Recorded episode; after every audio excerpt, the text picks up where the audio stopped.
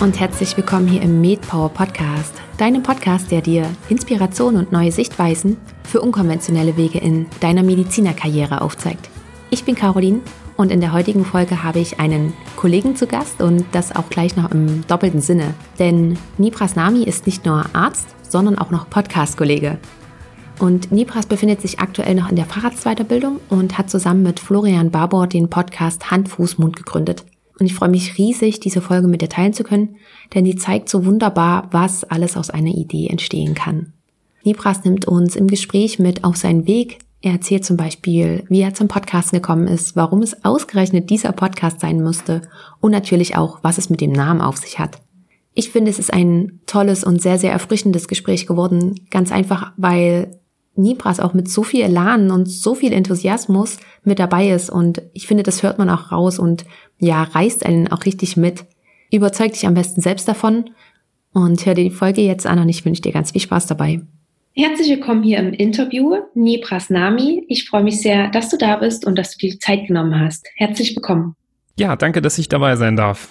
Mm, Nibras, du bist angehender Kinderarzt. Du bist in der Pädiatrie in der Uni in Düsseldorf und du hast auch noch ein Projekt gegründet, nämlich den ich verdrehe es immer mit den Wörtern, aber der Hand-Fuß-Mund-Podcast. richtig, das ist richtig gesagt. Wie die Erkrankung. Mm, bevor wir vor allen Dingen weiter über euer Projekt reden und was da noch alles in Planung ist, würde ich doch gerne etwas eher einsteigen. Nämlich, was war das damals bei dir, dass du unbedingt in die Pädiatrie wolltest? Ja, ich habe mich da ganz auf mein Bauchgefühl verlassen. Also ich war als Student immer sehr offen mit äh, meinen Interessen. Es gibt ja viele, die von Anfang an wussten, was sie machen wollten. Bei mir war es eher umgekehrt. Ich habe da mir immer alles offen gehalten, weil ich so vom Typ her immer denke und sage, ähm, ich kann es nicht beurteilen, bevor ich es nicht ausprobiert habe. Und ja, mit Kindern konnte ich schon immer ganz gut, aber ich habe sogar eher gedacht, na ja, wenn man Kinder sehr gerne hat und die mag, dann ist das vielleicht auch ein bisschen schwierig mit Kindern in der Medizin zu arbeiten, gerade wenn die schwer krank sind. Und so war das, dass bei uns im Studium erst im allerletzten Semester der Pädiatrieblock kam und ähm, ich bis dahin gedacht habe, dass ich durchaus auch vielleicht Internist werden könnte. Und dann hat mir das aber so viel Spaß gemacht, allein schon nach äh, ja, den ersten Stunden, dass ich wirklich äh, das Gefühl hatte, hier gut angekommen zu sein. Und ja, ich finde, einen Aspekt hat die Pädiatrie, den ich besonders schön finde, nämlich, dass ähm, unsere Patienten in der Regel, und das ist weit über 99 Prozent, auch einfach nichts dafür können, dass sie erkrankt sind. Ähm, das finde ich irgendwie schön. Ich habe sehr, sehr großen Respekt vor meinen Kolleginnen und Kollegen, die eben Patienten haben, die, sagen wir mal, nicht ganz so gut mitmachen beim Thema Gesundheit, die ja vielleicht auch manchmal selbstverschuldet äh, in der Klinik landen und da so offenherzig sind und da genauso mit Herzblut arbeiten, das finde ich wirklich äh, eine erstaunliche Leistung. Ich bin froh, dass ich das Problem in der Pädiatrie in der Regel nicht habe, dass ich weiß, die Kinder können nichts dafür. Und das macht es mir manchmal leichter, dann auch ein paar Überstunden dran zu hängen und mich richtig knietief äh, reinzuhängen in die Arbeit. Deine Motivation so ein bisschen mit dahinter. Genau. Mhm. Da kommt bei mir aber gerade noch die Frage auf, wie handhabst du das für dich? Weil oftmals können ja zwar die Kinder nichts dafür, aber vielleicht die Eltern. Ja, das gibt es selten auch, aber ähm, um das eher das Positive zu nennen, es überwiegen die Eltern, die natürlich nur das Beste für ihr Kind wollen. Und ähm, das ist etwas, was auch schön ist an der Pädiatrie, dass äh, die Compliance sehr, sehr hoch ist, dadurch, dass die Eltern natürlich wollen, dass ihre Kinder gesund werden und dann auch die Ratschläge, die Therapievorschläge auch wirklich umsetzen. Also natürlich gibt es da schwarze Schafe, aber das ist wirklich nur die allerkleinste Minderheit. Okay. Ich würde auch gar nicht großartig weiter über die Pädiatrie reden. Hol uns bloß einmal noch bitte kurz ab, in welchem Weiterbildungsjahr bist du jetzt mittlerweile? Oh, ich melde mich gerade schon zur Facharztprüfung an. Ah, ja, super. Sehr gut. Dann genau. drücken wir dir auf alle Fälle die Daumen, dass alles gut klappt, gerade in der jetzigen Zeit und natürlich auch für die Prüfung. Super, vielen Dank. Ja, das wird schon irgendwie schief gehen. Klar wird es irgendwie schief gehen. Mm, und dann würde ich einmal wechseln wollen, nämlich zu eurem Podcast. Du hast im Vorgespräch schon so ein bisschen erzählt. Hol uns doch einfach mal an den Anfang zurück. Wie kam es dazu? Wie seid ihr auf die Idee gekommen, überhaupt einen Podcast zu machen und warum gerade zu diesem Thema? Also alles fing so ein bisschen damit an, ähm, dass ich an die Uniklinik nach Düsseldorf gewechselt bin, ähm, Anfang 2019. Das war dann so im, im, während meines vierten Weiterbildungsjahrs. Ähm, da bin ich an die ähm, Spezialklinik für äh, Kinderhämatologie, Onkologie gewechselt, weil das auch so mein ähm, Schwerpunktinteresse ähm, widerspiegelt. Da habe ich dann Florian Barbock kennengelernt. Das ist äh, einer der Oberärztinnen der Klinik. Wir haben uns ähm, auf Anhieb ziemlich gut verstanden, ähm, sowohl ähm, arbeitstechnisch, aber auch äh, so privat. Ja, und dann irgendwann ähm, kam irgendwie die Idee auf, mal zu gucken, ach ja, gibt's eigentlich überhaupt einen Podcast zu Kinder- und Jugendmedizin? Und wir haben fest damit gerechnet, dass wir sowas finden werden, weil Podcasts so 2018, 2019 richtig durch die Decke gegangen sind und ja, so wie Pilze aus dem äh, Boden geschossen sind. Und da waren wir extrem äh, überrascht, fast schon geschockt, dass es für die Kinder- und Jugendmedizin im deutschsprachigen Raum nichts gab. Und ähm, man musste dann schon ähm, ins amerikanische Englisch wechseln, um da sich was anzuhören, was die meisten natürlich nicht unbedingt machen bei so einem ja etwas ähm, medizinischeren Thema. Ja, und dann war irgendwie, hat es dann Klick gemacht und wir hatten beide sofort das Gefühl, irgendwie die Lücke müssen wir sofort füllen, weil das kann ja nicht sein, dass es keinen Podcast gibt zu dem Thema, weil wir auch gedacht haben, dass sich das so wunderbar anbietet. Und ja, das war, glaube ich, eine äh, Nacht- und Nebel-Aktion, ähm, die Entscheidung zumindest zu fällen. Die, die Vorbereitung hat länger gedauert, aber die Entscheidung zu fällen, das ging relativ schnell. Dann von einem auf den nächsten Tag waren wir uns sicher, jo, wir machen das. Und warum gerade ihr? Ging euch das auch durch den Kopf oder habt ihr da Bedenken gehabt? War, also im Sinne von, warum sollten wir gerade einen Podcast machen? Ich habe mich nicht gefragt, warum wir, sondern ich habe eher gedacht, äh, zum Glück dürfen wir, ähm, weil eben die Situation so war, dass es keine, keine Konkurrenz in Anführungsstrichen gab. Wenn es jetzt fünf andere Podcasts gegeben hätte, hätte ich nicht gedacht, dass wir jetzt den sechsten aufmachen, ähm, nur weil wir es unbedingt wollen, sondern ich will das jetzt nicht Berufung nennen oder so, aber es war einfach dadurch, dass diese Lücke da war, haben wir uns sehr darüber gefreut, dass wir das machen dürfen. Und ähm, da haben wir dann nicht lange drüber nachgedacht, wieso wir das, äh, wieso gerade wir sondern also es war gar keine Hürde oder keine keine ähm, Last, die wir auf uns genommen haben, weil wir dachten, ah, wir sind jetzt verpflichtet dazu, das zu machen, sondern wir waren wirklich happy, dass wir da ähm, durchstarten konnten und äh, da freies Feld hatten, uns zu entfalten. Und du hast gerade schon gesagt, es war so eine Nacht- und Nebelaktion mit der Entscheidung, dass ihr das machen wollt. Und wie lange war aber die Zeit von, von der Entscheidung bis hin zur ersten Folge? Wie viel Zeit habt ihr euch da gegeben? Das waren schon so gute zwei Monate, würde ich sagen. Zwei, zweieinhalb Monate. Ähm, das hat ein bisschen was damit zu tun, dass wir, wir haben uns ein paar Mal getroffen und ähm, gewisse Eckpunkte abgesteckt, die uns wichtig sind. Mir war sehr wichtig, dass wir von Anfang an ein Podcast-Format anbieten, das eine hohe Qualität hat, nicht nur inhaltlich, sondern auch vom Ton. Da wir jetzt aber beide keine Tontechniker sind, gab es da tatsächlich viel zu lernen, auch im Vorlauf wie man ja sich zu Hause ein kleines Studio aufbauen kann mit den richtigen Mikrofonen, was man an Technik braucht, ähm, an Software, wie man das zusammenbaut, wie man einen Podcast überhaupt online stellt.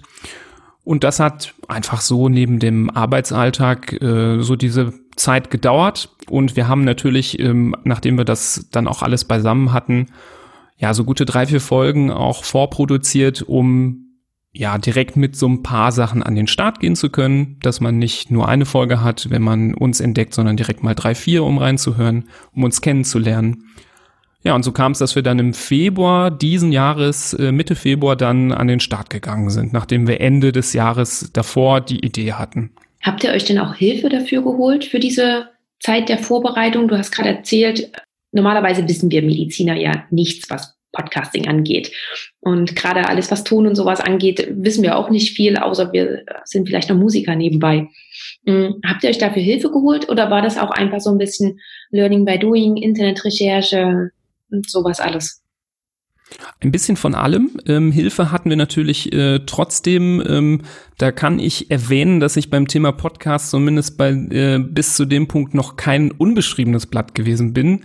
Hatte zwar mit Kinder- und Jugendmedizin oder generell mit Medizin äh, nichts zu tun, meine ersten Schritte in dem Thema. Aber tatsächlich mache ich seit 2017 und das gibt es tatsächlich auch immer noch einen äh, Podcast mit ähm, einem sehr guten Freund von mir zum Thema Vinylschallplatten. Ähm, die können die Hörer jetzt nicht sehen, aber du äh, kannst sie hinter mir sehen im Regal. Ähm, da bin ich ein Sammler und äh, wir hatten damals, ähm, wir haben immer viel über das Thema geredet und äh, wir haben immer alle um uns herum sehr genervt, die keine Sammler sind. Und dann haben wir irgendwann gedacht, na ja, dann gehen wir euch damit nicht mehr auf den Keks. Wir äh, setzen uns um ein Mikro herum und sprechen das einfach ein, unser Gespräch, und dann laden wir es hoch und die ganzen anderen Freaks, die sich auch für das Thema interessieren, können mithören. Und ähm, da muss ich äh, viel äh, Lob an meinen äh, Kumpel Sven geben, mit dem ich das zusammen gemacht habe. Der hat sich damals viel um das Technische gekümmert. Und ähm, so konnte ich dann von ihm ganz viele Tipps bekommen, wie man einen Podcast hostet. Wir machen das ja über so eine WordPress-Seite zum Beispiel. Ähm, das hat er mir gezeigt, wie das geht und ähm, mit welchen Softwares er arbeitet und ähm, welche Mikrofone er äh, quasi damals angeschafft hat. Und basierend darauf habe ich dann sehr viel Recherche gemacht, natürlich auch im Internet und ähm, es gibt auch gute Foren zum Thema Podcast. Und da das Thema ja zum Glück äh, schon sehr gut abgearbeitet ist, wie man einen Podcast an den Start bringt, findet man echt sehr gute Tipps im Internet. Und ähm, ja, so mit ein bisschen Fleißarbeit kommt man da schon daran und muss, glaube ich, kein Tontechniker oder Experte sein. Ähm, da würde ich jedem sagen, äh, ruhig den Mut, ähm, das schafft man. Und warum habt ihr euch denn aber auch gerade für das Thema Podcasting entschieden? Warum sollte es nicht zum Beispiel ein YouTube-Channel werden? Das liegt daran, ähm, dass ich A, ein großer Podcast-Fan schon vorher bin, schon seit Jahren sehr viele Podcasts höre. Ich finde dieses Medium sehr schön. Ich finde, ein Podcast wirkt ganz anderes als ein YouTube-Video. Man ähm, ist bei einem Podcast irgendwie viel näher dran, habe ich manchmal das Gefühl, als bei einem Video. Man hat das Gefühl, ist viel intimer ähm, dabei, als ob die Leute vor einem sitzen, die da sprechen. Das finde ich immer äh, immer so ein Aspekt, der mir besser gefällt. Und es auch wichtig, ähm, das komme komm ich vielleicht auch später nochmal zu, zur Motivation, wieso wir das auch alles machen, mh, mm, dass wir die Themen auch einfach ausführlich besprechen, dass wir Zeit mitbringen, um alle Fragen zu klären, die bei einem Thema wichtig sind. Und da finde ich das Format Podcast immer ein bisschen besser, weil das durchaus 45 Minuten oder auch mal eine Stunde sein kann. Und ich finde es manchmal schwierig, ein YouTube-Video anzugucken, was eine Stunde geht. Ähm, ich glaube, YouTube ist eher ein Format, was dafür da ist, ähm, kürzere Zeitabschnitte abzudecken.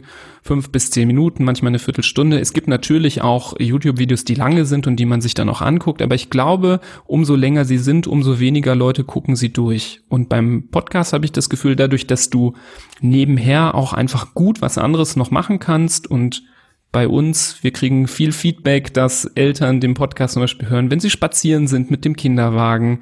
Da hat man äh, die Ohren frei und ähm, wenn man zum Beispiel im Wartezimmer sitzt beim Kinderarzt, auch das hören wir witzigerweise ganz oft, ähm, dass man sich dort die Zeit dann vertreibt und vielleicht zu dem Thema, mit dem man sich gerade vorstellt, schon mal ein bisschen sich Informationen zusammensammelt mit Hilfe des Podcasts. Und deswegen glaube ich, ist es einfach deutlich besser geeignet, und ich persönlich, wenn ich äh, mich mal informieren möchte, ich suche immer erst nach dem Podcast und nicht nach dem YouTube-Video. Da gibt's aber Leute, die genau andersrum schauen und für die werden wahrscheinlich YouTube-Videos auch besser. Aber da ich ein bisschen so eine perfektionistische Ader habe, ähm, hat man schon rausgehört, dass ich da so viel Wert auf den Ton gelegt habe ähm, glaube ich auch, dass ein richtig gutes YouTube-Video noch mal mehr Arbeit macht als ein Podcast. Und ähm, ich, wir fanden es realistischer, dass wir neben unserem Arbeitsalltag eher das mit dem Podcast stemmen als mit einem YouTube-Video. Nicht, dass wir das kategorisch ausschließen. Wir denken auch, dass das in Zukunft vielleicht auch was für uns sein könnte. Das, das ist eine der Dinge, über die wir nachdenken. Aber für den Start war uns, war uns das mit dem Podcast einfach wichtiger all die Punkte, die du angesprochen hast, da gehe ich auch voll mit dir mit. Das sind auch die ganzen Gründe, warum ich mich für das Medium Podcast entschieden habe. Das finde ich auch sehr schön. Ich höre Podcast bei so vielen verschiedenen Tätigkeiten. Selbst wenn ich ähm, eben unterwegs bin mit dem Fahrradfahrer, dann habe ich das im einen Ort drin. Und ich bin ja auch so, ich unterbreche den Podcast, wenn ich dann auf Arbeit bin zum Beispiel und mache dann nachmittags weiter. Auch das finde ich einfach schön. Das geht oftmals mit einem YouTube-Video nicht. Ja, also von daher, stimmt. ja, bin voll bei dir. Ähm, Und ich würde noch ein bisschen kurz noch bei der Vorbereitung bleiben, bevor wir dann darauf zu sprechen kommen, was eure, was euer Ziel ist oder was auch, wie du hast es gerade angesprochen, was eure Motivation dahinter ist. Hm, wie habt ihr das damals gemacht? Du warst ja zu zweit oder ihr wart zu zweit für das Projekt. Habt ihr euch die Arbeit reingeteilt? Habt ihr einen richtigen Plan erstellt oder war das einfach so ein, wir gucken ganz einfach, was wir alles brauchen und dann machen wir das alles so, wie es zeitlich passt. Und wenn wir fertig sind, sind wir fertig und laden dann die ersten Folgen hoch. Ja, also wir hatten keinen festen ähm, Kick-Off-Termin, wo wir gesagt haben, genau am 16. Februar, ich glaube, das ist das Datum, wo wir an den Start gegangen sind, da muss es losgehen. Wir haben uns da auch die Zeit gelassen. Der Florian ist ja auch Oberarzt bei uns an der Klinik, ähm, leitet die kinderonkologische Ambulanz, hat äh, dort sehr viel natürlich auch ähm, Arbeit, die bis in den Abend geht und äh, danach hat er eine Familie mit äh, zu dem Zeitpunkt drei Kindern, mittlerweile sind es vier Kinder. Und ähm, da ich noch äh, kinderlos bin, war schon von Anfang an für mich klar, dass ich äh, jetzt nicht knallhart in dieses Projekt reingehen werde und sagen werde, hier, wir machen 50-50 die Arbeit, du musst jetzt mindestens genauso viel übernehmen. Aber wir haben sehr viel kommuniziert, wir haben viel telefoniert, wir haben uns oft getroffen und auch uns nach der Arbeit zusammengesetzt und immer wieder so die Ziele ähm, angeschaut. Wir hatten ein äh, kleines Board bei Trello. Ich weiß nicht, ob du das kennst, diese Organisationssoftware für so Teams. Wir waren da ein Mini-Team mit zwei Leuten, aber dann konnte man immer die Punkte abhaken, die jetzt äh, ja ähm, erfolgt sind. Und ich habe mich mehr dann wirklich, wie gesagt, um dieses Technische gekümmert ähm, er hat schon so angefangen zu brainstormen, welche, äh, welche Themen wir machen, womit wir anfangen wollen.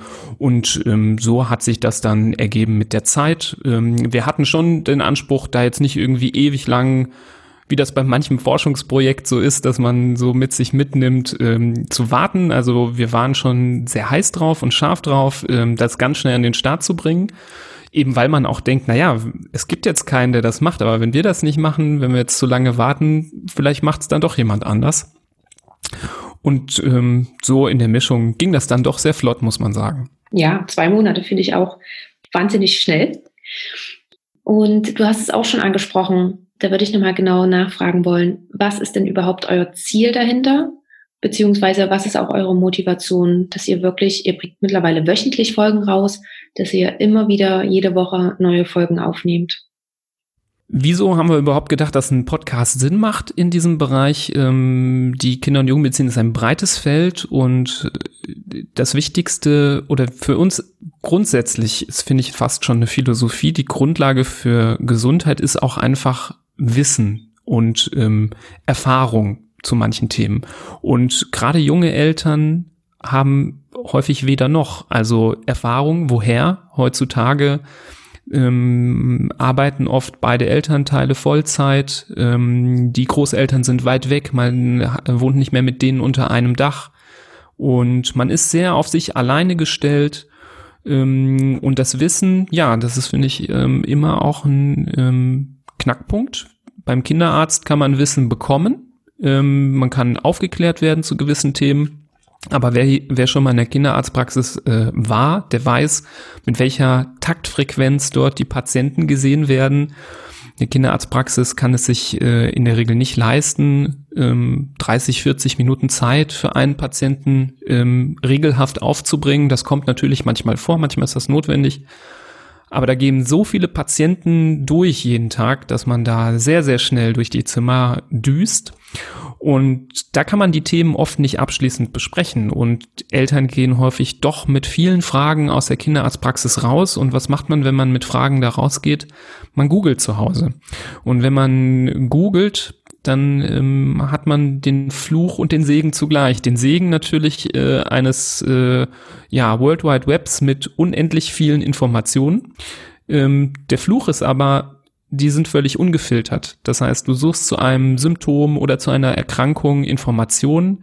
Du kannst landen auf vielleicht Wikipedia, was äh, keine schlechte Quelle ist, wo es verlässliche Informationen durchaus gibt, die aber schon auch relativ anspruchsvoll formuliert sein können im medizinischen Bereich. Du kannst aber auch landen in einem Forum, wo nur jemand einen Erfahrungsbericht teilt. Und dieser Erfahrungsbericht, der klingt dann durchaus wie ein sehr, sehr guter Ratschlag. Der kann aber vielleicht auf dein Kind vollkommen nicht zu übertragen sein, weil in diesem Fall was ganz anderes vorliegt als bei der Person, die zum Beispiel ins Forum geschrieben hat. Und so kann dieses, ähm, diese Recherche Probleme verursachen, Ängste schüren. Jeder kennt das. Man googelt ein Symptom, man googelt nach Kopfschmerzen und es steht dann Hirntumor irgendwo. Das ist so der Klassiker. Aber so ist das ähm, bei allen Sachen, gerade bei Kindern, vor allem im ersten Lebensjahr. Dann googelt man nach Fieber, dann kommt Meningitis, dann googelt man ähm, nach Schwindel, dann kommt Herzfehler. Also so zum Beispiel. Und wir haben, wir wollten uns da so dazwischen einordnen. Also wir wollten den Leuten, die das Internet nutzen, um Informationen zu bekommen, eine Quelle bieten, die verlässlich ist, die verständlich ist und die sich ein bisschen mehr Zeit nimmt, als es vielleicht der Kinderarzt macht, der das natürlich nicht böswillig macht, aber der einfach es nicht schafft, mit jedem so lange zu sprechen. Und da fanden wir das Medium Podcast einfach perfekt, wie gesagt, weil man da sehr nah dran ist an der Person. Man kann zurückspulen, wenn man was nicht verstanden hat. Man kann Themen selektieren, wenn einen ein Thema gerade betrifft oder nicht betrifft. Und man kann durch einen Podcast, finde ich, auch so eine Art Wissenskompendium aufbauen mit der Zeit, ähm, an dem sich Eltern auch dann mit der Zeit immer bedienen, weil die Themen, die wir jetzt besprechen, die sind auch in fünf Jahren noch aktuell. Da wird sich äh, am Thema Fieber beim Säugling in den nächsten fünf Jahren wissenschaftlich wahrscheinlich nicht so viel verändern so dass das auch zukünftig einen hohen Wert hat. Und ähm, so wollen wir Eltern abholen, die einfach Informationen suchen und ähm, denen welche geben, die sowohl beruhigend sein können. Ne? Ich habe das eben so versucht darzustellen, dass das vielleicht beruhigt, weil man dann doch nicht denkt, dass es ein Hirnturm ist. Aber mir ist auch wichtig zu sagen, dass das Gegenteil auch ähm, uns äh, motiviert, dass wir Informationen geben, ja, wo Eltern sagen, oh, das habe ich noch nicht gewusst. Ähm, gut, dass ich das jetzt gelernt habe, zum Beispiel zum Thema plötzlicher Säuglingstod, welche Regeln man beachten muss. Oder wir haben eine Folge mal zum ähm, Thema ähm, Ertrinken gemacht und äh, wie wichtig es ist, das Schwimmen zu lernen. Und so hoffen wir einfach, dass da draußen dann doch das ein oder andere Kind einfach nicht zu Schaden kommt, dadurch, dass vielleicht Eltern unseren Podcast gehört haben. Das Gute ist ja, dass ihr auch an der Quelle sitzt. Ihr habt ja jeden Tag mit Eltern zu tun und kriegt natürlich auch mit, welche Fragen da aufkommen, weil mir ist es auch schon ganz oft passiert, dass dadurch, dass ihr das Wissen habt, und ich habe ja auch Wissen als Ärztin, dass ich mir manche Fragen gar nicht stelle. Ganz einfach, weil ich das ja eh schon weiß und gar nicht davon ausgehe, dass das andere das eben nicht wissen. Und da sitzt ihr perfekt an der Quelle und könnt es immer mit in eure Podcast-Folgen aufnehmen. Richtig. Wir, wir haben da so einen echt äh, großen Erfahrungsschatz einfach mit, den, mit, der, mit der Zeit gesammelt. Du hast es sehr schön ausgedrückt. Manche Fragen, da kommt man selber als Mediziner äh, nicht unbedingt drauf. Und ähm, da inspirieren einen die Eltern dann für so eine Folge, ähm, dass man weiß, ah ja, da müssen wir auch nochmal drauf eingehen, weil das ist natürlich nicht selbstverständlich, wenn man nicht äh, Mediziner ist, sondern da müssen wir schon auch noch Erklärungsarbeit äh, bieten. Und so kommt es einfach zustande, dass man äh, über so ein Thema 45 Minuten redet, was undenkbar wäre im ärztlichen Alltag, dass man so lange spricht ähm, mit einer Person oder mit einer Familie. Ja, genau. Und was mir auch noch mit ähm, dazu einfällt, ist, Früher war es ja auch ganz oft so, dass Familien im Mehrgenerationenhaus zusammengewohnt haben und dann hat man natürlich automatisch auch das Wissen von der Mutter und von der Großmutter mit übernommen, gerade wenn man erkältet war oder die Kinder krank waren, Wadenwickle und sowas alles. Aber heutzutage leben ja viele Familien auch getrennt voneinander in anderen Städten und haben eben die, nicht mehr diesen engen Kontakt. Und da geht natürlich auch solches Wissen natürlich auch unter. Richtig. Was, was ihr bestimmt auch mit einbaut in eure Folgen, oder? Absolut. Also wir versuchen natürlich auch so ein bisschen die Hausmittelchen von Oma, das Zwiebelsäckchen bei Mittelohrentzündung oder eben die Wadenwickel bei Fieber, dass wir solche Sachen auch mit ähm, aufgreifen und mitnehmen. Wir träumen auch davon, einmal eine Folge zu machen mit einer äh, mit einer richtig waschechten Oma, die uns mal auch mal die Tipps berichtet. Da haben wir, das haben wir leider noch nicht geschafft, aber das äh, steht auf meiner Liste. Das wäre ein Wunschthema, wenn da jemand jemanden kennt, äh, gerne an mich weiterleiten. Und ähm, das ist uns ganz wichtig. Und das ist aber auch ein ganz, äh, ja, ich, ich will es nicht Problem nennen, weil es ist eine natürliche Entwicklung, die sich mit der Zeit jetzt so ergeben hat, dass die Gesellschaft sich verändert. Ich will diese Veränderung nicht als Problem bezeichnen, aber sie führt einfach zu einer Unsicherheit bei den Eltern, die es vorher halt nicht gab, weil man die Oma, weil man die Uroma fragen konnte, die alle unter einem Dach waren und ähm, ja, das fällt meistens jetzt weg und übers Telefon geht das einfach schlecht. Und ähm, da müssen wir gucken, dass wir auch als Ärzte diese, diesen, diesen ja, Wechsel, diese Veränderung gesellschaftlich wahrnehmen und uns daran anpassen. Und deswegen ist so ein Podcast, finde ich, sehr wichtig, weil es auch so eine Art ja, digitale Patientenaufklärung darstellt, ähm, die sehr, sehr patientenfreundlich ist, die sie sich quasi on demand immer anhören können und ähm, das ist so, als ob du nachts um drei deinen Kinderarzt anrufst und äh, dem fragst, ähm, was soll ich jetzt hier machen? Ähm, so ist das, wenn du den Podcast einschaltest, natürlich nur im übertragenen Sinne, aber es hat ein bisschen was davon. Ja, genau. Und wie habt ihr euch denn damals auch für die ersten Themen entschieden? Weil ich könnte mir vorstellen, das Themengebiet der Kindermedizin ist ja unglaublich groß. Wie genau habt ihr euch dann entschieden, welche Themen ihr wirklich vorrangig rausbringen wollt, wofür oder wozu ihr die ersten Folgen aufnehmt. Wie war da euer Gedankenvorgang? Da haben wir natürlich ähm, relativ früh eine Hitliste erstellt an Themen, wo wir denken, von diesen Themen profitieren unmittelbar relativ viele Leute, ähm, weil es alltägliche Probleme sind. Ähm, wir wollten natürlich auch speziellere Themen besprechen, was wir mittlerweile auch tun, wo sich auch viele Hörer und Hörerinnen drüber freuen, weil sie es auch mal schön finden, ähm, was zu hören, was selten ist, aber dass sie, sagen wir mal, ja, die Sinne geschärft bekommen, worauf man da aufpassen muss. Und so haben wir die ersten Folgen über ganz, ganz klassische Themen gesprochen, zum Beispiel über Fieber. Das ist auch unsere ähm, erfolgreichste Folge noch bis jetzt. Das war einer der ersten, die ist da ganz oben und wird jeden Tag sehr viel runtergeladen. Dann haben wir natürlich auch eine Folge zur Hand-Fuß-Mund-Krankheit aufgenommen, weil wir gedacht haben, naja, es wäre ja unfair, wenn jemand nach Hand-Fuß-Mund googelt, äh, bei uns landet und dann aber dazu keine Infos bekommt. Deswegen haben wir das relativ schnell gemacht. Wir haben nochmal den Unterschied zwischen bakteriellen Infekten und viralen Infekten erklärt in der Folge relativ weit am Anfang. Und ähm, zum Beispiel über Bauchschmerzen, was ja sowas ist, was, das sind so Dinge, da muss, äh, muss jedes Elternpaar irgendwann mal durch und nicht nur einmal, sondern mehrere Male und so ein bisschen nach diesem Filter haben wir die Themen dann auch ausgesucht. Und wie läuft das Ganze organisatorisch bei euch ab? Erstmal zu den Podcast-Folgen.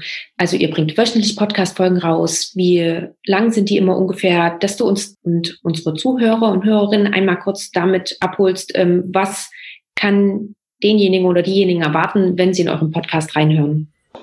Ja, also der Podcast kommt einmal die Woche, in der Regel am Freitagabend. Ähm, die Folgen sind im Durchschnitt 45 bis 60 Minuten ungefähr.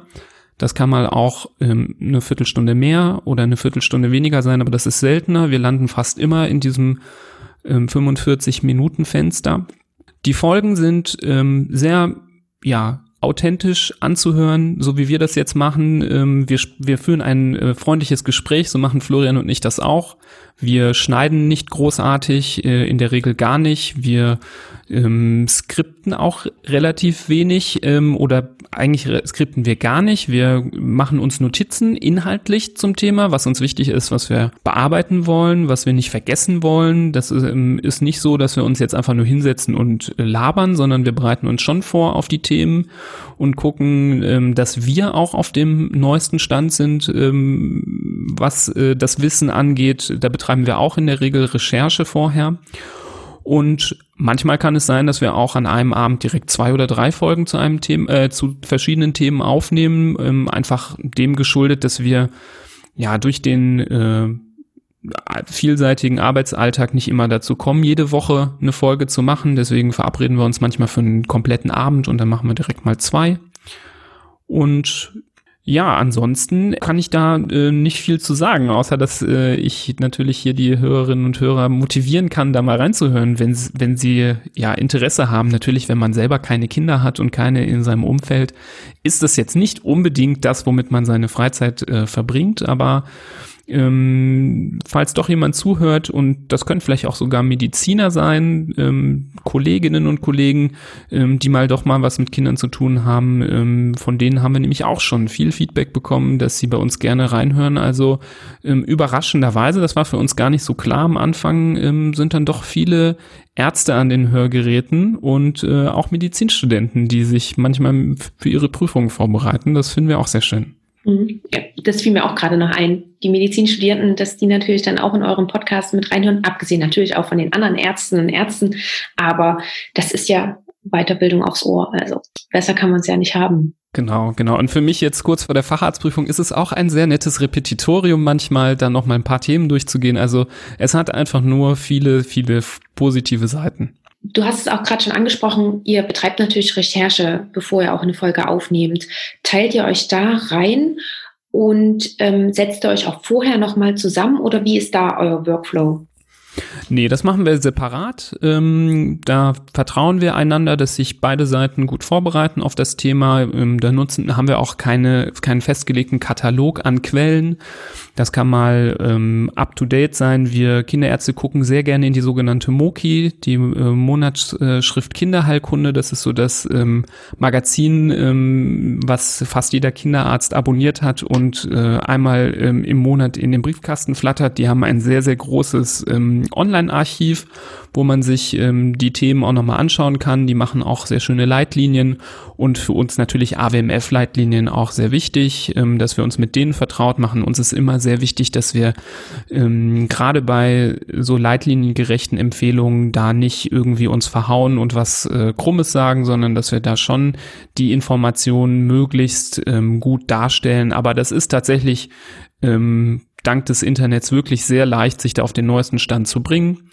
Und ähm, man muss sagen, in den äh, eher Basic-Themen, die nicht so speziell sind, tut sich auch nicht so extrem viel. Also das, was man gelernt hat, häufig vor fünf, sechs Jahren, das ist auch immer noch das, was äh, gerade aktuell ist. Es gibt dann manchmal neue Medikamente, aber ähm, da bringt man sich nicht so sehr in die Bredouille, wenn man, äh, sagen wir mal, nicht mehrere Tage vorher anfängt zu recherchieren, sondern am Abend davor, dann hat man es eigentlich immer schön beisammen. Das klingt jetzt aber auch schon nach etwas mehr Aufwand. Schon alleine so eine Podcast-Folge aufzunehmen dauert ja auch. Ihr schafft es wahrscheinlich meistens gleich in einem Anlauf, oder? Dass ihr nicht mehrere Versuche macht. Nee, wir machen immer nur einen Anlauf. Ähm, wir haben auch keinen Anspruch darauf, dass wir zum Beispiel keine Füllwörter benutzen dürfen oder auch nicht mal kurz äh, den Faden verlieren dürfen. Wenn einer den Faden verliert, äh, übernimmt der andere. Das ist immer das Schöne, wenn man zu zweit podcastet. Ähm, das äh, kenne ich von Situationen, wo ich mal auch mal kurz was alleine eingesprochen habe, dass man dann viel angespannter ist und immer das ganz perfekt sagen möchte und dann stimmt die Tonhöhe nicht oder dann hat man an einer Stelle sich so ein bisschen verhaspelt. Wenn man zu zweit da sitzt, dann ist das das alles erlaubt und ich glaube, das ist auch das, was viele Hörerinnen und Hörer bei uns gut finden, dass wir einfach authentisch sind und ja, das Ganze so organisch ist und nicht so perfekt steril und ähm, so machen wir das eigentlich dann äh, super entspannt. Mhm. Okay. Meine Aber du hast recht, es ist natürlich, ja. äh, es ist natürlich viel Arbeit, klar. Also die Vorbereitung, die Aufnahme, ähm, dann die Nachbearbeitung, die Produktion der Folge, ähm, dann die, das, das, wir machen ja nicht nur eine Tonspur und laden die hoch, sondern die wird dann nochmal ähm, durch Audio, Audio-Optimierungssoftware durchgejagt, dass dann Hintergrundgeräusche, ähm, wenn irgendwas summt oder ein Laptop-Lüfter läuft, dass das dann alles rausgefiltert wird wir arbeiten auch viel mit Bildern. Also wir benutzen gerade auch auf Social Media viele so kleine Infografiken, die man auch erstmal zusammenbaut. Ähm, jede Folge hat ein eigenes Kapitellogo, was erstellt werden muss. Also da ähm, sind schon viele Aspekte dabei, die auch ähm, rund um die Produktion von so einer Folge ähm, Arbeit machen, klar. Mhm. Definitiv. Wie viele Stunden pro Woche investierst du denn ungefähr Zeit in den Podcast? Also ich würde sagen, zehn Stunden mindestens ist so der Durchschnitt. Am Wochenende viel, äh, wenn das frei ist und ähm, jeden Tag bestimmt ein, zwei Stunden. Ich bin Frühaufsteher, ich äh, setze mich gerne morgens mit dem Kaffee schon, äh, bevor die Sonne aufgegangen ist, äh, an den Tisch. Natürlich nicht im Sommer, aber bei der jetzigen Jahreszeit ist es dann häufig noch dunkel draußen und da mache ich morgens ganz oft schon so ein Dreiviertelstündchen, Stündchen ähm, Arbeit und dann gerne am Nachmittag und am Abend. Wann stehst du denn da morgens auf? Also bei mir geht der Wecker immer um 10 vor 6. Also ich fange um 8 Uhr an und äh, kurz vor 6 geht der Wecker. Dann mache ich noch äh, so ein bisschen Morgenroutine und koche meinen Kaffee und dann bin ich ziemlich oft so von Viertel nach sechs bis sieben, kurz nach sieben sitze ich dann da zum Beispiel. Okay, also ist dein Weg zur Arbeit auch nicht so lang. Ganz kurz, ich habe Glück. Ähm, ich wohne äh, in der gleichen Stadt. Äh, ich wohne auch in Düsseldorf. Wir sind ja an der Uniklinik in Düsseldorf und ähm, ich habe so einen feinen E-Roller und damit fahre ich dann gute zehn Minuten zur Arbeit, dann bin ich da. Also ich kann um Viertel vor acht tatsächlich erst äh, hier losdüsen. Ähm, was für mich auch super ist, das war auch ehrlicherweise mit einer der Gründe, wieso ich mir dann irgendwann diesen Roller geholt habe, weil ich dann einfach jeden Tag äh, hin und zurück äh, 20 Minuten gespart habe äh, oder ein bisschen mehr und das hat mir dann direkt eine halbe oder dreiviertel Stunde am Tag äh, mehr Zeit verschafft. Und die kann ich dann äh, idealerweise für das Projekt nutzen. Mhm, ja.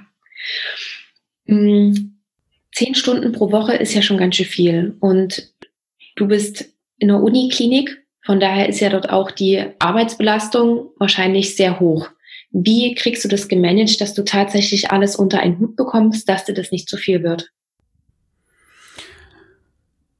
Ein bisschen ist naturgemäß dadurch ähm, geschaffen, dass mir das einfach ein Herzensprojekt natürlich ist und mir einfach riesige Freude bereitet und mega viel Spaß macht, so dass ich das, was wir gerade als Arbeit genannt haben, oft gar nicht als Arbeit empfinde, natürlich. Das kennst du wahrscheinlich. Das ist bei dir wahrscheinlich oft nicht anders. Natürlich gibt es Momente, wo man denkt, oh, heute ist der Tag sehr voll, jetzt muss ich noch schnell diese, ähm, das Bildchen für die neue Folge zusammenkleistern. Ähm, das stresst einen, einen schon doch nochmal. Mm, mir ist natürlich sehr wichtig, dass ähm, ich nicht nur das mache. Also ich achte jeden Abend darauf, dass ich auch meinen Abend äh, fernab von digitalen Geräten ähm, mit meiner Partnerin verbringe und äh, das Handy dann beiseite kommt und der Laptop zugeklappt ist. Und ähm, das ist, glaube ich, sehr wichtig, dass man dann in der Zeit, wo man im Privaten arbeitet, ähm, dann auch Räume lässt, wo die Arbeit komplett weg ist, dass man sich davon nicht beeinflussen lässt. Aber am Ende des Tages ist es einfach die Freude daran, dass es einen großen Spaß macht und deswegen macht man das gerne und so ist es mir möglich, früh aufzustehen, ohne dass ich mich ärgere. Sogar an manchen Tagen äh, bin ich hier richtig heiß drauf, morgens aufzustehen, weil ich dann schon die paar Sachen im Kopf habe, die ich jetzt gerne machen möchte. Und ähm, bisher empfinde ich das als sehr, sehr bereichernd und gar nicht so belastend. Hast du da auch feste Rituale für dich entwickelt, dass du zum Beispiel sagst, ähm, nach 9 Uhr abends mache ich nichts mehr, weder für die Arbeit noch für den Podcast? Oder ist das auch so ein bisschen je nach Tagessituation oder je nach, ja, auch was natürlich auch ansteht? Also Ritual ist eigentlich, äh, dass ich, wenn was ansteht, ich definitiv versuche, das in den Morgen zu packen, weil ich ähm, mich für morgens am produktivsten halte und ähm, das schon damals in der Uni so war, dass ich am besten äh, morgens gelernt habe und bei mir abends, äh, wenn es dann so Richtung 19, 20 Uhr ging, war dann oft Feierabend mit der Konzentration. Und so hat sich das auch weiter äh, bestätigt. Also ich würde sagen, in den seltensten Fällen, außer wenn wir eine Podcast-Aufnahme machen, die ist dann häufig ähm, auch erst nach 20 Uhr. Ähm, dieses Administrative, das mache ich in der Regel nicht nach 8 Uhr. Also dann ist irgendwann Feierabend und dann nehme ich mir Zeit für mich selbst und ähm, ja, so für das restliche Leben und äh, dann wird dann abgeschaltet, definitiv.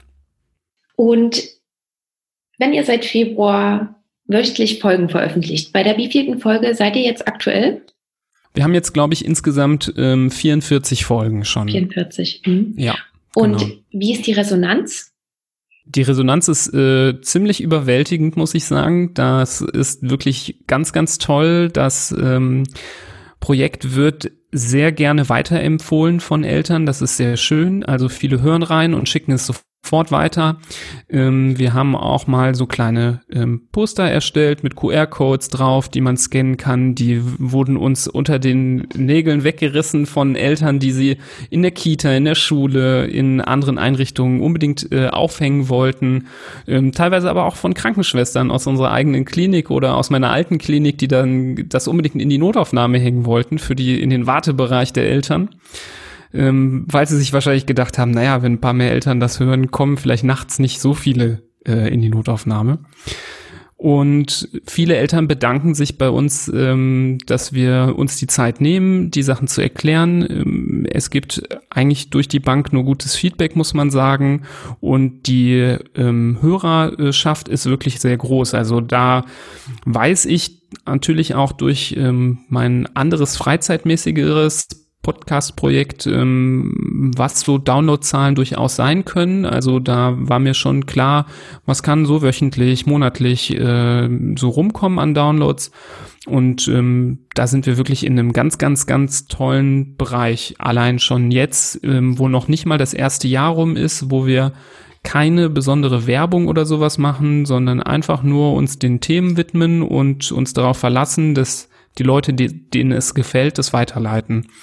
Und da bin ich wirklich ähm, sehr, sehr happy. Wir kriegen auch wirklich äh, manchmal Feedback von Eltern, die sagen, ah ja, dank ihrer Folge oder dank eurer Folge wusste ich, äh, ja, mein Kind ist vom Fahrrad gefallen. Ich wusste sofort, was ich machen muss, nachdem es äh, ähm, sich den Kopf geschlagen hat. Oder ähm, ich hatte ein fieberndes Kind und ich bin zum Arzt gegangen und ähm, war zum Glück äh, früh genug da, weil es war dann doch ähm, eine Lungenentzündung zum Beispiel. Also wirklich sehr, sehr schöne Resonanz, muss man einfach sagen. Und ähm, es hat sich tatsächlich auch, äh, haben sich auch die Medien interessiert, das war dann schön. Also es war auch das Fernsehen bei uns in der Klinik und ähm, hier die, sagen wir mal, zumindest mal die größeren Lokalzeitungen in der Umgebung bis hin zur Rheinischen Post, die hier in NRW relativ groß ist, ähm, haben auch berichtet, was äh, uns natürlich äh, nur noch stolzer gemacht hat, klar. Da werde ich das natürlich auch alles in die Show Notes verlinken, falls sich da jemand noch mehr dafür interessiert und sich das auch einmal anschauen möchte, euren Beitrag. Und was ich noch sagen wollte, ist, das ist wahrscheinlich aber auch die oder das schönste Kompliment, wenn man von den Eltern so etwas zurückspiegelt bekommt oder dass wirklich euer Podcast in einer speziellen Situation geholfen hat und die Eltern genau wussten, was sie machen sollten. Klar, also das ist wirklich das schönste Lob. Das ist besser als irgendwelche Sternebewertungen irgendwo oder ähm, irgendwelche ja, ähm, Herzchen auf äh, Social Media, wenn so eine Nachricht kommt, wo jemand wirklich sich bedankt und sagt, ähm, äh, auch mal so ein bisschen aus dem Nähkästchen plaudert. Wir äh, motivieren auch dazu, dass man ja auch ruhig mal ein bisschen was erzählt, wenn man das möchte ähm, und die Geschichten schildert. Ähm, das ist wirklich sehr schön. Und gerade wenn wir auch mal Themen besprechen, die ja, wo Eltern gar nicht so leicht an Informationen kommen. Vielleicht ein bisschen das Gegenteil von dem, was ich eben beschrieben habe. Ähm, wenn man jetzt natürlich zu Fieber oder Bauchschmerzen googelt, dann findet man ganz viel. Wir haben aber auch zum Beispiel mal eine Folge gemacht über periodische Fiebersyndrome bei Kindern. Das sind so relativ seltene ähm, Erkrankungen, die eher so in den kinderrheumatologischen Bereich fallen. Und da waren, da kamen wirklich so viele Nachrichten von Eltern, die gesagt haben, da, diese Folge habe ich wirklich endlich mal gebraucht. Das hat mir so weitergeholfen, mich zu beruhigen ähm, und äh, zu verstehen, was da in meinem Kind passiert. Und deswegen sind wir auch sehr motiviert, immer wieder auch Folgen zu machen zu seltenen Erkrankungen, die aber relevant sind, weil wir auch gerne ähm, die Leute abholen wollen, die eben nicht nur sich mit äh, ja, äh, Verstopfung rumplagen, sondern die vielleicht auch Kinder haben, die äh, schwerer krank sind. Und dem wollen wir auch was bieten in unserem Podcast. Ja, echt super, was ihr da macht. Was habt ihr denn noch alles in Planung? Beziehungsweise, was hast du für dich auch in Planung, wenn du dich für deine oder wenn du dann deine Fahrradsprüfung abgeschlossen hast? Wie hast du dir überlegt, soll es weitergehen? Ja, also was wir natürlich ähm, planen, ähm, sind sehr, sehr viele tolle Themen und äh, ich will nicht zu viel verraten an der Stelle, aber wir haben ähm, in Zukunft äh, ganz, ganz tolle Interviews ähm, mit wirklich ganz klasse Leuten. Wir versuchen immer mehr ähm, hochkarätige Experten ähm, an Land zu ziehen für unsere Interviews, zum Beispiel die Folge über die äh, periodischen Fiebersyndrome haben wir mit ähm, unserem Leiter der Kinderrheumatologie gemacht, der wirklich in Deutschland an, sehr angesehen ist. Ähm, und so versuchen wir auch in Zukunft Gäste auch ähm, auszusuchen, die wirklich zu ihrem Thema ähm, sehr, sehr viel qualitativ Wertvolles sagen können. Das ist zum Beispiel eine Säule für uns für die Zukunft, dass wir da ein ähm, tolles Angebot machen. Wir wollen aber auch mal andere Rollen in der Kinder- und Jugendmedizin beleuchten. Wir werden, ähm, ich verrate es aber noch nicht, geht noch nicht, äh, auch mal einen Patienten haben, der eine schwere Erkrankung hatte.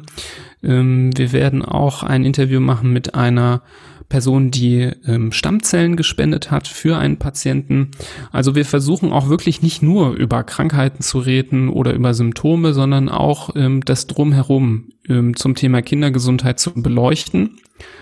Und der Podcast soll natürlich nicht äh, alles bleiben. Wir werden sehr motiviert, auch andere Sachen in unser Programm mit aufzunehmen, dass wir zum Beispiel auch Fortbildungen anbieten oder Seminare, die vielleicht online oder wenn es mit der Corona-Situation besser wird, in Präsenz ähm, stattfinden können. Vielen ist das häufig gar nicht genug, was wir erzählen. Die würden gerne noch tiefer eintauchen in die Themen. Das ähm, freut uns und da haben wir auch Lust drauf. Wir sind ja auch in einer Form solche zwei Erzählbären, die gerne Themen ähm, ausführlich beschreiben. Das macht uns ja auch Spaß und da finden wir es ganz besonders toll, wenn wir uns noch weiter ähm, ja, reinknien können in ein Thema, wo wir manchmal im Podcast sagen, das geht hier an der Stelle vielleicht auch mal zu weit, das ist vielleicht zu detailliert ähm, und zu kompliziert.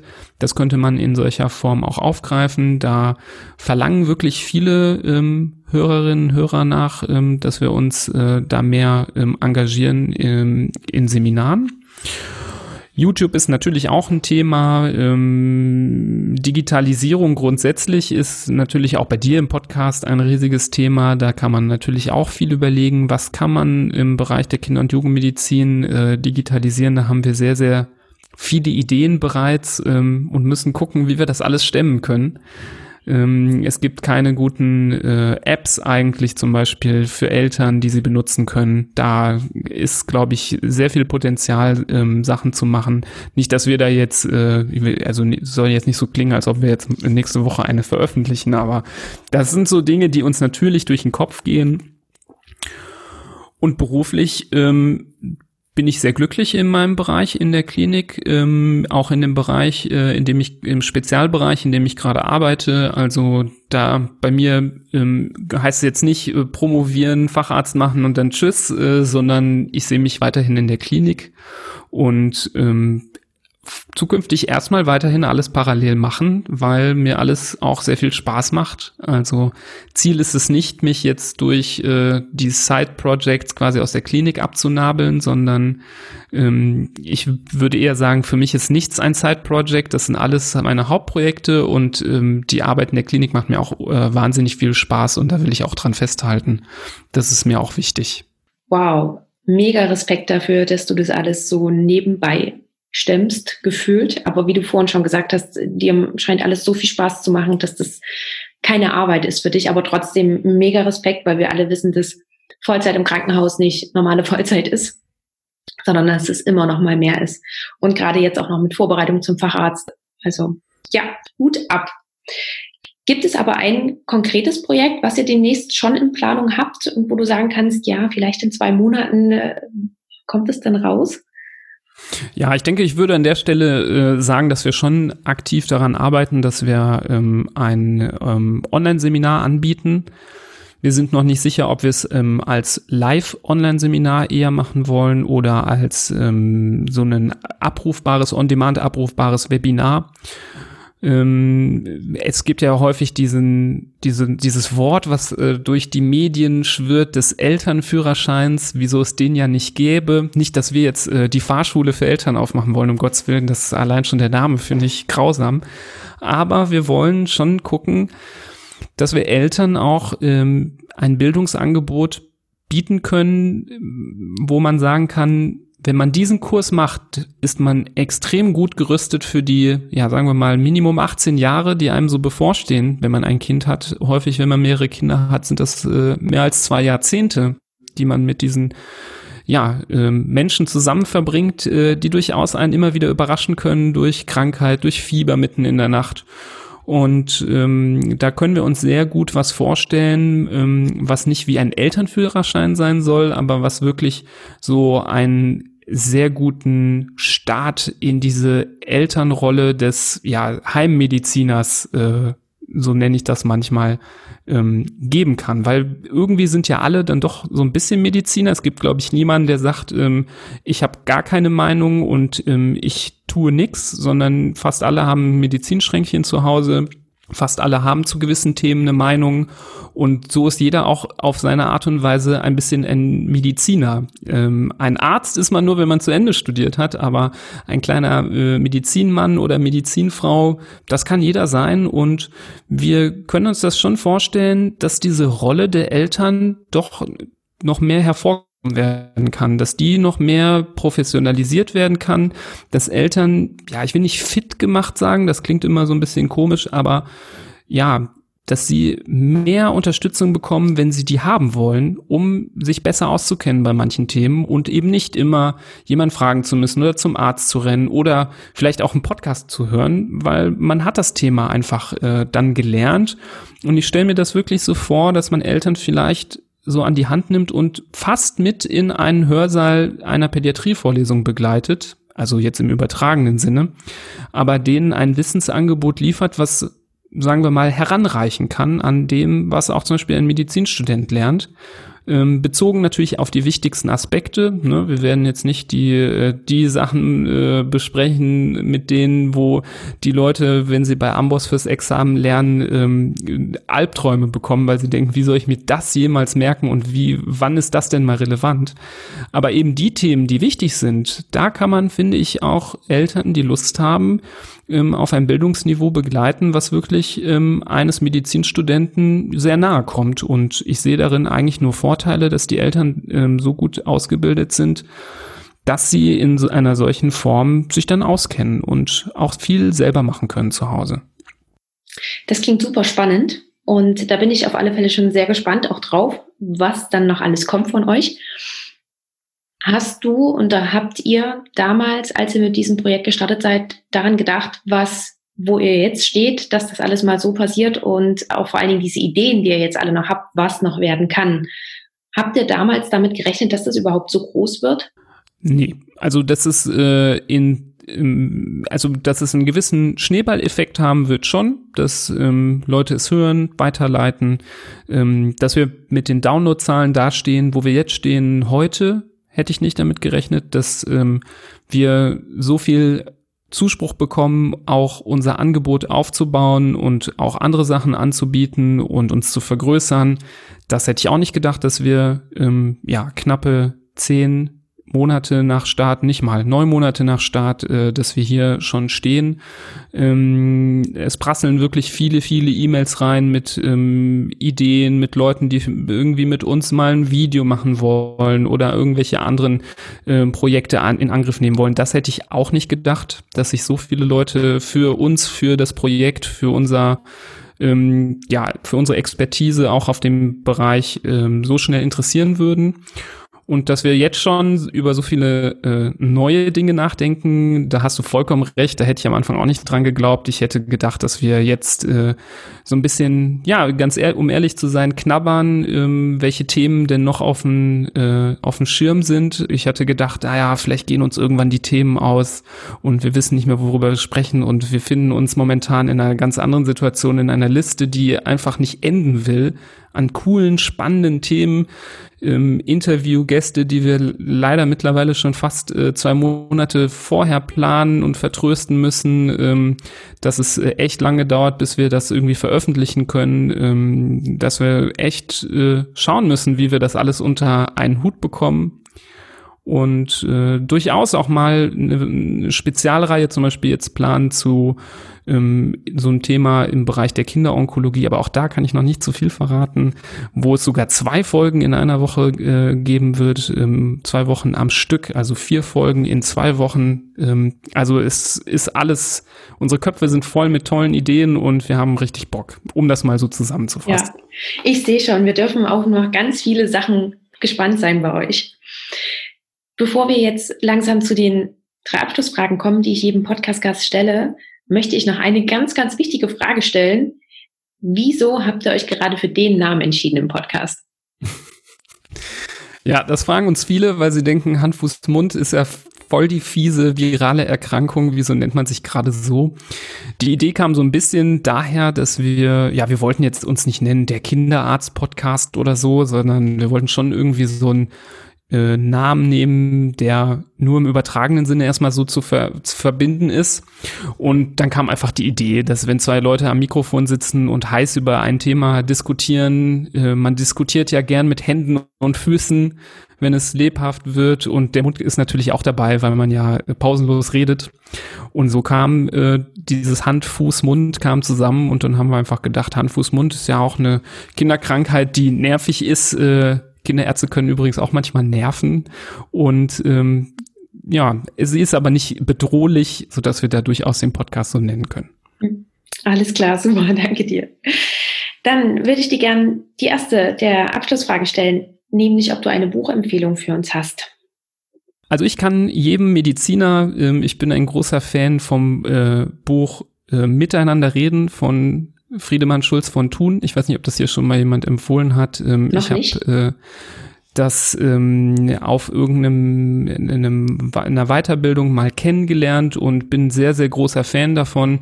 Die Psychologen rollen mit den Augen, weil das für die ganz langweilig ist. Die lernen das irgendwie zigtausend Mal. Ich fand das für mich eine ganz tolle Erkenntnis zu lernen, dass ähm, eine Nachricht, äh, die einen ja, ein äh, Sprecher an einem Empfänger sendet, verschiedene Seiten haben kann, die man verschieden interpretieren und verstehen kann ähm, dass man mit den gleichen Worten jemanden äh, motivieren kann oder genau umgekehrt, ähm, je nachdem auch mit welchen Erfahrungen und in welchem Kontext diese Worte beim Hörer ankommen. Ähm, ich finde das äh, ganz toll. Ähm, das, zumindest sollte man sich mit dem Konzept vertraut machen, aber ich finde, dass äh, gerade das erste Buch aus der Reihe, das sind vier Bücher, das kann ich jedem äh, sehr, sehr empfehlen, der mit Patienten oder mit anderen Menschen kommuniziert. Das ist nicht nur für Patientengespräche geeignet, sondern auch auch unter Freunden, in, in der Partnerschaft, mit den Eltern. Das funktioniert auf allen Ebenen sehr gut. Super, danke dir dafür. Die hatten wir tatsächlich noch nicht im Podcast, die Empfehlung. Die nächste Frage ist, wo siehst du uns Ärzte oder den Arztberuf in 10 bis 15 Jahren? Ich sehe uns Ärzte auf jeden Fall immer noch an einer wichtigen Position als Vertrauensperson ähm, gegenüber des Patienten, aber vielleicht auch ja mit einer ähm, natürlich digitaleren Rolle. Das ist klar. Ähm, es gibt immer mehr ähm, digitale Medizin, wo der Arzt ähm, quasi durch das digitale Medium nach Hause kommt zum Beispiel und äh, die Untersuchung über Webcam oder irgendwelche Apps äh, stattfindet. Das kann ich äh, äh, mir auch im Bereich der Kinder- und Jugendmedizin vorstellen. Mm, das ist ähm, vielleicht äh, ein Bereich, der sich nur bedingt ähm, äh, eignet, weil wir ähm, schon immer auch den Gesamteindruck vom Kind sammeln müssen. Das kann man nicht nur alles durch die Kamera machen, aber es könnte helfen, einen ersten Eindruck zum Beispiel zu gewinnen. Und gerade wo wir jetzt, da reden wir natürlich während äh, eines gewissen Lockdowns, während einer Pandemie natürlich sehr attraktiv ist. Ähm, und ich sehe uns Ärzte immer mehr in solche Bereiche eindringen, wie wir das jetzt hier besprechen. Also in Podcasts, in irgendwelchen YouTube-Channels, ähm, wo Ärzte auch ähm, Angebote bieten, die über die Sprechstunde, die klassische äh, Oldschool-Sprechstunde in der Klinik hinausgehen. Und ähm, das sieht man einfach daran, welche wunderbaren, coolen, interessanten Wege Ärzte heutzutage alles gehen. Ich glaube, das war vor zehn Jahren nicht möglich. Und ähm, was in 10 bis 20 Jahren, 20 Jahre, oh Gott, das wird man sich, glaube ich, gar nicht ausmalen können, was dann wiederum möglich äh, sein kann. Aber ich könnte mir vorstellen, dass ganz, ganz viele Ärzte in zehn Jahren eben neben ihrer Tätigkeit in der Klinik und in der Praxis noch so eine zweite Sache mit anbieten, die im, eher im digitaleren Bereich stattfindet. Mhm. So ein digitales zweites Standbein, vielleicht kann man das so nennen. Ja, alles klar. Und gibt es denn auch einen Tipp, über den du dich damals gefreut hättest, zu Beginn des Studiums oder zu Beginn der Facharztweiterbildung?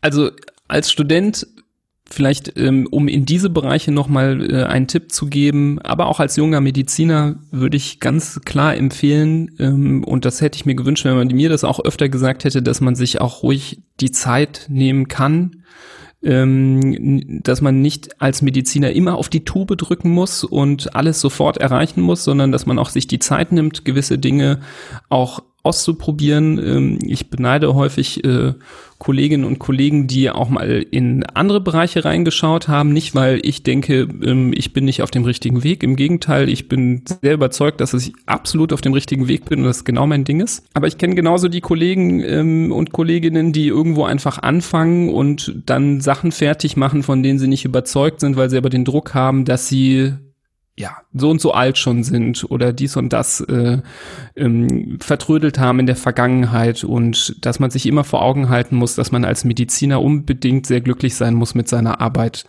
weil es ist eine schwere Arbeit, es ist eine Arbeit, die anspruchsvoll ist, sowohl körperlich als auch ähm, seelisch und es ist eine Arbeit, die wir voraussichtlich äh, hoffentlich alle sehr, sehr lange machen werden noch und ähm, wer da einen Weg geht und sich in einer Ecke nicht so wohl fühlt, der sollte definitiv den Mut haben, aus dieser Ecke wieder herauszutreten, weil wir Ärzte so unfassbar viele Möglichkeiten haben, dass wir die einfach nutzen müssen. Wir sind momentan in einer Situation, wo es ähm, sehr gut möglich ist, sich auch umzuorientieren, ähm, neue Wege zu, ähm, ja, äh, sich zu erarbeiten. Und da sollte man niemals in einer Situation hängen bleiben, in der man nicht so zufrieden ist. Super, das ist ein ganz, ganz tolles Schlusswort von dir. Dankeschön dafür. Nochmal so ein kleiner Mutmacher, ein Motivationsschub sozusagen. Nipras, ich danke dir ganz, ganz herzlich für dieses tolle Gespräch. Ich werde alles zu eurem Podcast, werde ich in den Shownotes verlinken, damit man euch auch überall finden kann, wo ihr gefunden werden könnt. Und danke dir für deine Zeit und dass du uns die ganzen Einblicke gewährt hast. Danke dir. Sehr gerne. Danke, dass ich bei dir sein durfte. Das war das Interview mit Nibras Nami und ich hoffe, dass es dir gefallen hat und dass du jetzt auch einen guten Einblick zum Thema Podcasten bekommen hast. Wenn du mehr über den Hand-Fuß-Mund-Podcast erfahren willst, so findest du alle relevanten Links in den Show Notes. Also schau da sehr, sehr gerne mal nach, falls du den Podcast noch nicht kennst und da einmal reinhören möchtest. Empfehle die Folge beziehungsweise natürlich auch den Podcast super gerne weiter. Also Nibras Podcast. Denn ja, gerade wenn du Eltern kennst, die fundierte Informationen suchen oder natürlich auch ähm, an Kommilitonen und Kommilitoninnen oder Arbeitskollegen und Kolleginnen, denn ich denke auch zum Auffrischen des eigenen pädiatrischen Wissens ist dieser Podcast super geeignet. Das ja, kann ich wirklich nur wärmstens empfehlen. Ich habe ihn auch schon öfters genutzt. Ich freue mich auch, wenn du dich bei mir meldest und mir sagst, wie dir die Folge gefallen hat und was du vielleicht auch Besonderes für dich mitgenommen hast. Du erreichst mich zum Beispiel via E-Mail oder auch bei Social Media und da vor allen Dingen bei Instagram oder auch LinkedIn. Und auch da findest du nochmal alle Links und Hinweise in den Show Notes. Und dann danke ich dir, dass du bei dieser Folge wieder mit dabei warst. Wir hören uns dann zur nächsten Folge wieder. Ich wünsche dir bis dahin eine schöne Zeit. Lass es dir gut gehen. Ja, und bis dahin. Ciao.